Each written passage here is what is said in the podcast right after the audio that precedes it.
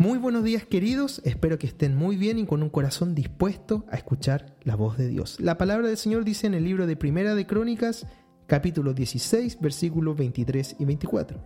Cantad a Jehová toda la tierra, proclamad de día en día su salvación. Cantad entre la gente su gloria y en todos los pueblos sus maravillas. Quisiera hoy invitarte, invitarte a que este canto de David, este canto de acción de gracias, pueda ser el canto que nosotros como iglesia podamos tener en este tiempo. En este tiempo en el cual estamos lamentablemente enfrentando todo el dolor y la enfermedad proveniente de este virus, del COVID-19. Quiero invitarte a que como iglesia podamos hacer como David, que podamos cantar y toda la tierra pueda cantar y Jesucristo el Señor. Que podamos en segundo lugar proclamar de día en día su salvación. Hablemos a otros es más fácil hoy día hablar. Es más fácil hoy día poder comunicar lo que Dios ha hecho en nuestras vidas. ¿Cómo lo podemos hacer?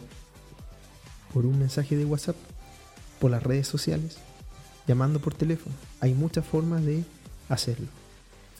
Quiero decirles algo, y con mucho cariño. La dificultad no es hablar del Señor. La dificultad es tener un corazón dispuesto a hacerlo. Quiero animarlos que podamos disponer nuestro corazón.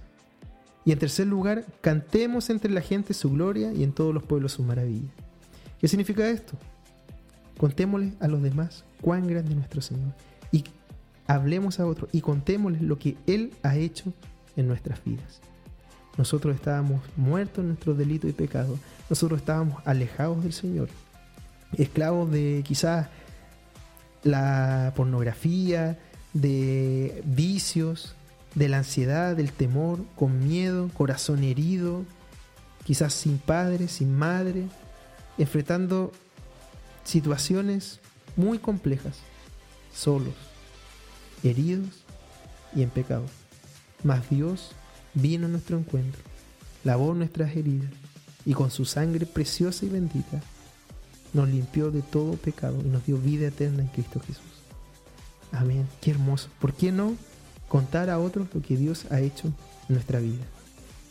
Proclamemos de día en día su salvación y contémosles a los demás que Dios es un Dios glorioso y que Él hace maravillas. Y si Él las hizo con nosotros y las ha hecho con mucha gente, las puede hacer con nuestros amigos, las puede hacer con nuestros familiares. Debemos creer y confiar en el Señor. Iglesia, hoy es el tiempo. Hablemos, hablemos de la salvación que viene del Señor. Que este cántico de David sea el cántico que nosotros podamos tener día a día.